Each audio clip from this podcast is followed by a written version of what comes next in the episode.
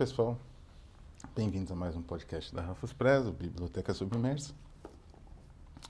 E hoje vamos tratar dessa edição de Mark Valentine, publicada pela editora irlandesa uh, Sun River Press, né, de Dublin. Uh, mas antes, né, eu esqueci num vídeo recente, né, mas precisamos, né, antes, preciso muito pedir a ajuda de todos para contribuir com o nosso nossa nova campanha no Catarse, Três Visionários e Malditos. Não costumo fazer isso, né, pedindo, costumo tratar dos temas dos vídeos, né, essa é ideia, mas é muito necessário, né, estamos aí chegando ao fim da, da, da campanha e ainda estamos longe da meta de 100% e é uma campanha tudo ou nada, né, sabemos assim, tanto eu quanto o Natan, da Contravento, sabemos que é uma campanha difícil, são autores pouco conhecidos, uh, enfim, né, não é tão fácil assim. Mas contamos né, com a ajuda de todos e acreditamos que sim, vamos conseguir aí uh, trazer esses autores visionários e malditos para o leitor brasileiro. Pois bem, falando em visionário maldito, temos aqui o Mark Valentine, como eu falei, Selected Stories, lançado pela uh, pela Swan River Press. É interessante falar um pouco do Mark Valentine, né? Ele é um autor que desde muito, assim, quando eu comecei a, a mergulhar nesse ambiente dos uh, dos autores dessa ficção hiperimaginativa, dessa ficção neofantástica, pós-Eichmannesque, né? Pós-Eichmann, uh, que, vamos dizer assim, uma ficção internacional, né, que utiliza o inglês como língua franca, como, mas passou uma moto aqui, como no passado autores, né, também com uma tendência internacional usavam francês, como surrealistas, né, romenos, é, que esse grupo né, de autores que publica sempre por editoras muito independentes, então é a Monte Abraxas, até brigar com um editor romeno, ou a Zagava, ou a Tartarus, em geral a Tartarus Press, porque, enfim, o Ray Russell é uma das pessoas mais cavalheirescas e doces do, do mundo, né, o editor da Tartarus, junto com a esposa dele também, né, a Rosalie. Então, dificilmente alguém briga com ele, além de honestíssimos e de uma eficiência absurda. Né? Então, o, o, desde cedo, né, eu comecei a ler os trabalhos de Mark Valentine. Já tive algumas coleções né, dele, de contos dele com John Howard, por exemplo, Secret Europe, saiu pela pela uh, pela Mount Abraxas, quando ainda se chamava Ex-Occident Press. Depois saiu pela Tartarus, a edição capa dura esgotadíssima, caríssima, impossível achar. Tem agora uma edição paperback, né? E digital. É, eu li o, o, os contos do detetive de sobrenatural que ele inventou. Ele tem um detetive de sobrenatural só não me recordo, se chama The Herald of the, of the Riden. Eu só não me recordo o nome do detetive, do, do diacho do detetive do sobrenatural. Mas ele tem um, né? Não sei se é Phil, Taylor, uma coisa, enfim, né? E é, é interessante que é meio como ele, né? Um vegano, fascinado por jogos, jogos, né, de tabuleiro. E os casos sobrenaturais envolvem gentrificação, envolvem um mundo post-Thatcher, né? Então são esses empresários inescrupulosos que vivem de, uh, de fazer, como se fala? Especulação imobiliária. É, é incrível, né? E é interessante que o Harold of the Hidden é anterior ao Constantino, mais da mesma época. Então não tem nem como falar que o Alan Moore, né, é, é, e, e, sei lá, que ele imitou Alan Moore. Não. É, publicava em revistas, né? É, o que pode se dizer é que o Alan Moore e um pouco Neil Gaiman, mas mais humor, ele é uma versão fez sucesso desse mundo. Era um universo de autores inspirados muito pela música progressiva, pelo som progressivo mais, mais bruto, né, dos anos 70 ali, do gong, de bandas assim, mais experimentais, com uma forte tendência mística, com autores uh, já, já surgidos no punk, mais cínicos, mais nihilistas e com a ideia de faça você mesmo, ao invés de ficar procurando editora, né?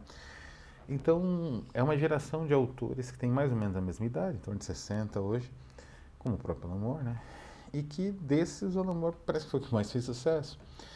E são autores que têm uma, uma visão com, assim contracultural né, da, da realidade, que não se adequa tão fácil aos critérios atuais, inclusive os critérios atuais de, de, de, de uh, estruturação por conta de uh, cancelamentos, né?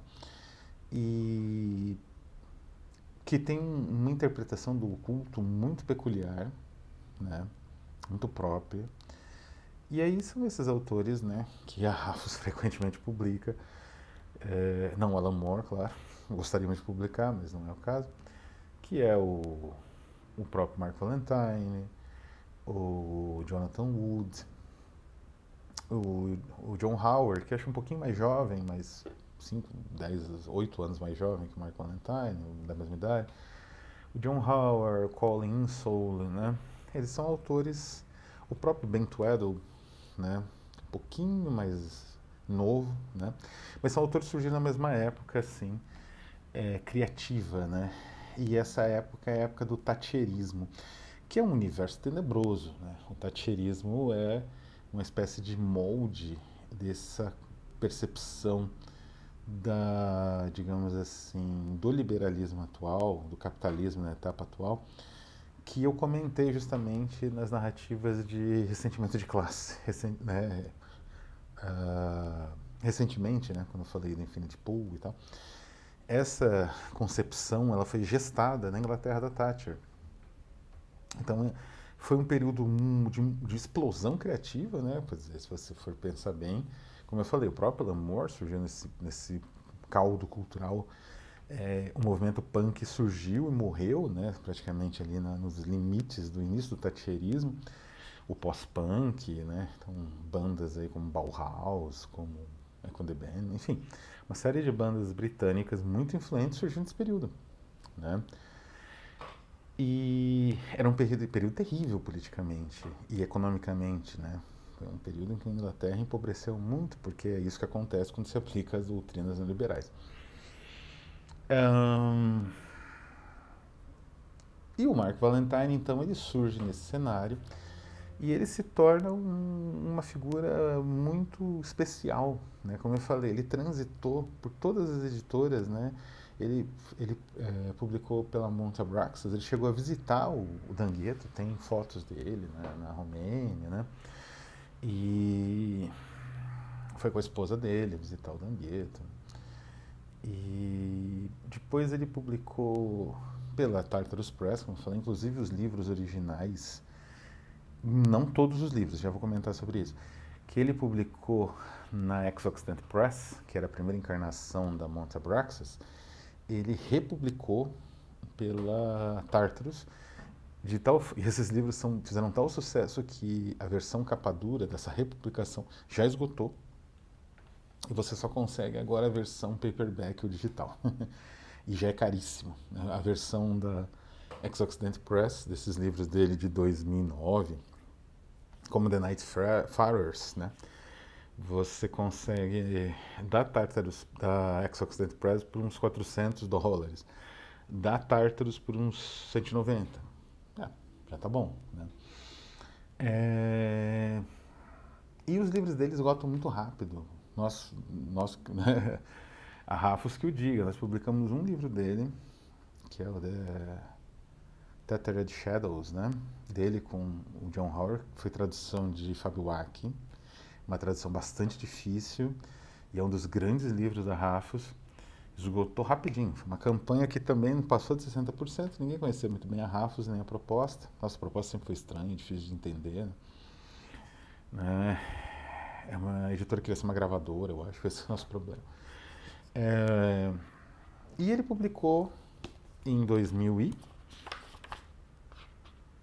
2012, justamente, o Selected Stories pela Swan River. Foi até meio bizarro, né? Porque ele não tinha publicado antes nada pela Swan River. E a Swan River é uma editora excelente que publica muita coisa irlandesa, né? Tem uma, uma série de Sheridan Le Fanu, vários livros de Sheridan Le Fanu, inclusive vários inéditos. Eles publicam alguns autores irlandeses bem nacionais, assim, bem pouco conhecidos fora da Irlanda. É uma editora excelente, né? excelente. A arte, né? essa capa dura, esse formato pequenininho, delicioso de carregar. E não é muito caro. Né? As edições capa dura são em torno de 30 e poucos euros. O preço da Tartarus, bem que a Tartarus é bem maior. Mas enfim, né? é bem feito, compensa. E o que, que, acontece? Como o nome diz, depois ele publicou um segundo volume de Selected Stories, que eu já não tenho, pela mesma Sun River, também esgotou rápido. Depois ele não publicou nada, assim, embora ele, o, o Mark Valentine tem uma característica interessante que o Jonathan Wood, por exemplo, não tem, porque o Jonathan Wood, ele produz ficção, uma ficção incrível, né?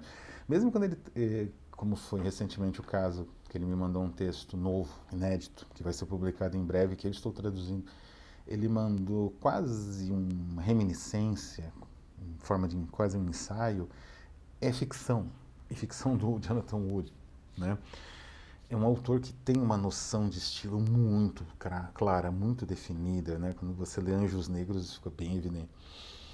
É, o nosso amigo Mark Valentine é um autor mais flexível, o torna ele mais prolífico. Então ele trabalha muito, por exemplo, um, eu conheci muita coisa dele nas introduções, né? Ele faz uma introdução excelente ao The Hill of Dreams, na edição da Tartarus.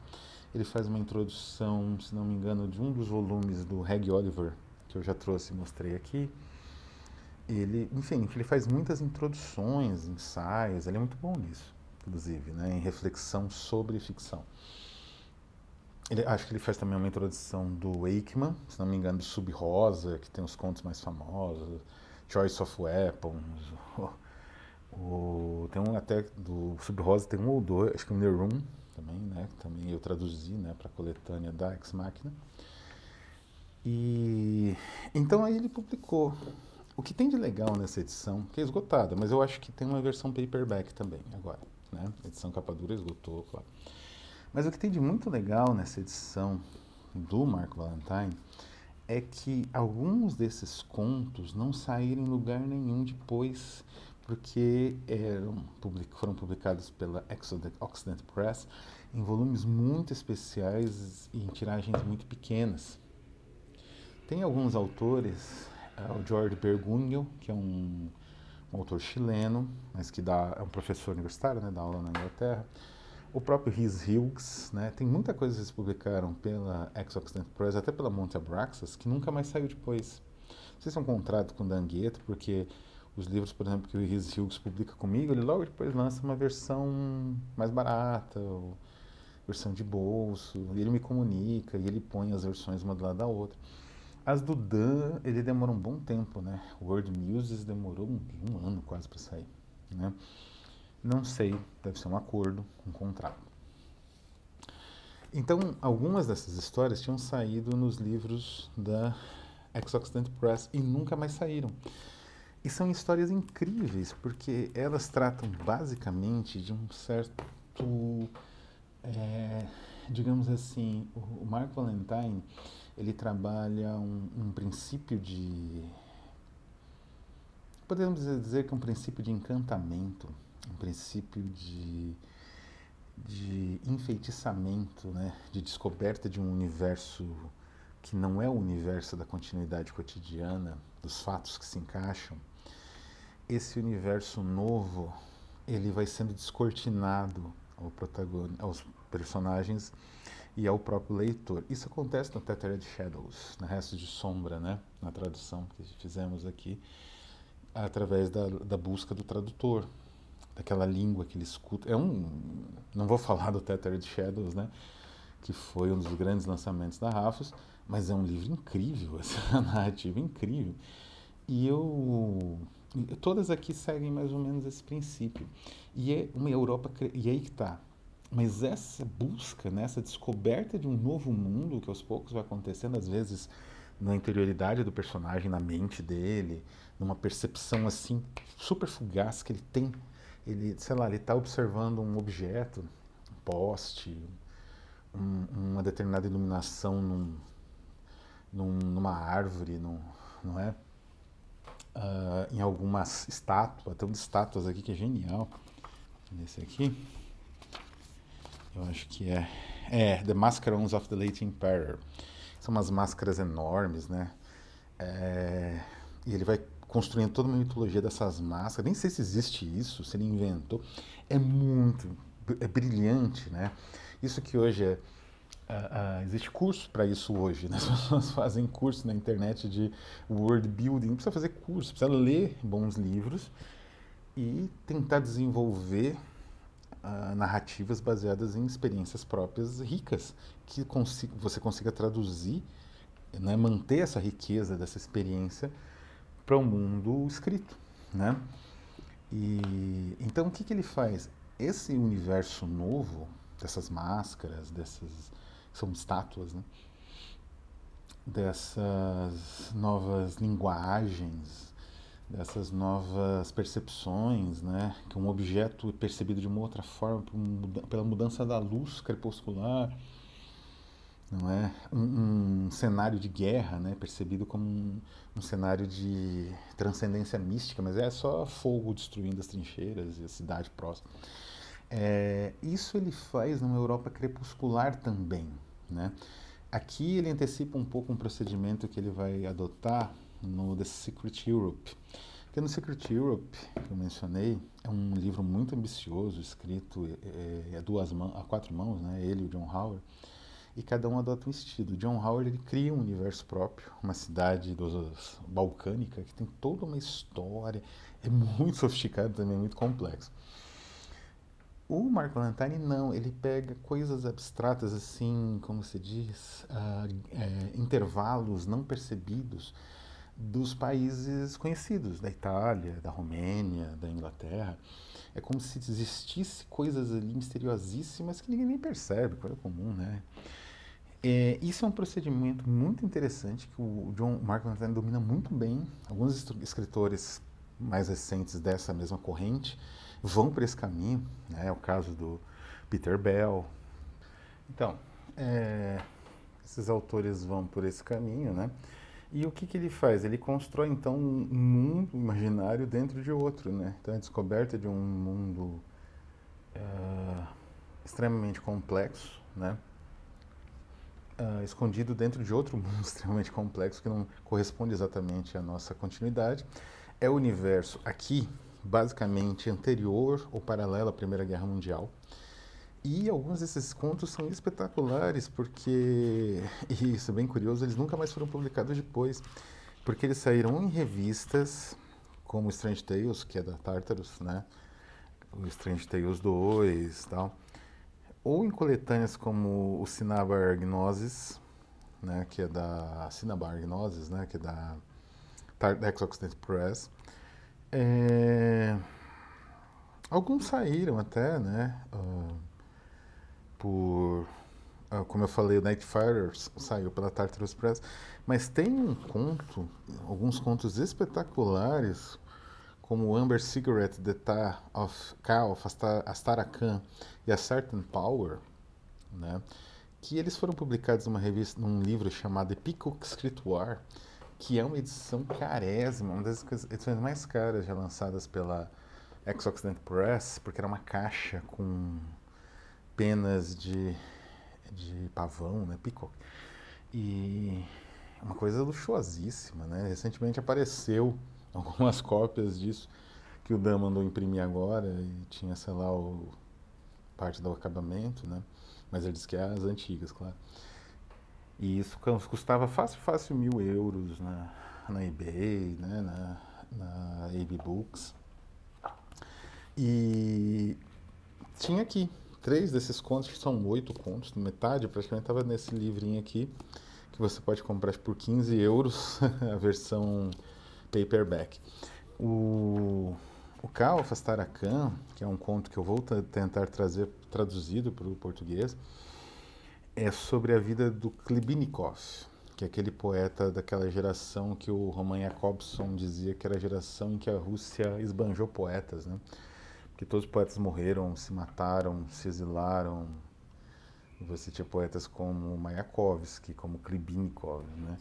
Que são sei lá, estão entre os cinco ou dez melhores poetas do século, tranquilamente, em qualquer lista, mais influentes, mais inovadores, qualquer mais que se imagine. E Klibinikov, eu acho que é um dos melhores poetas dessa geração, que ele produziu no curto tempo de vida e nas condições extremas que ele vivia de pobreza, é espantoso é um autor que merecia ser mais lido.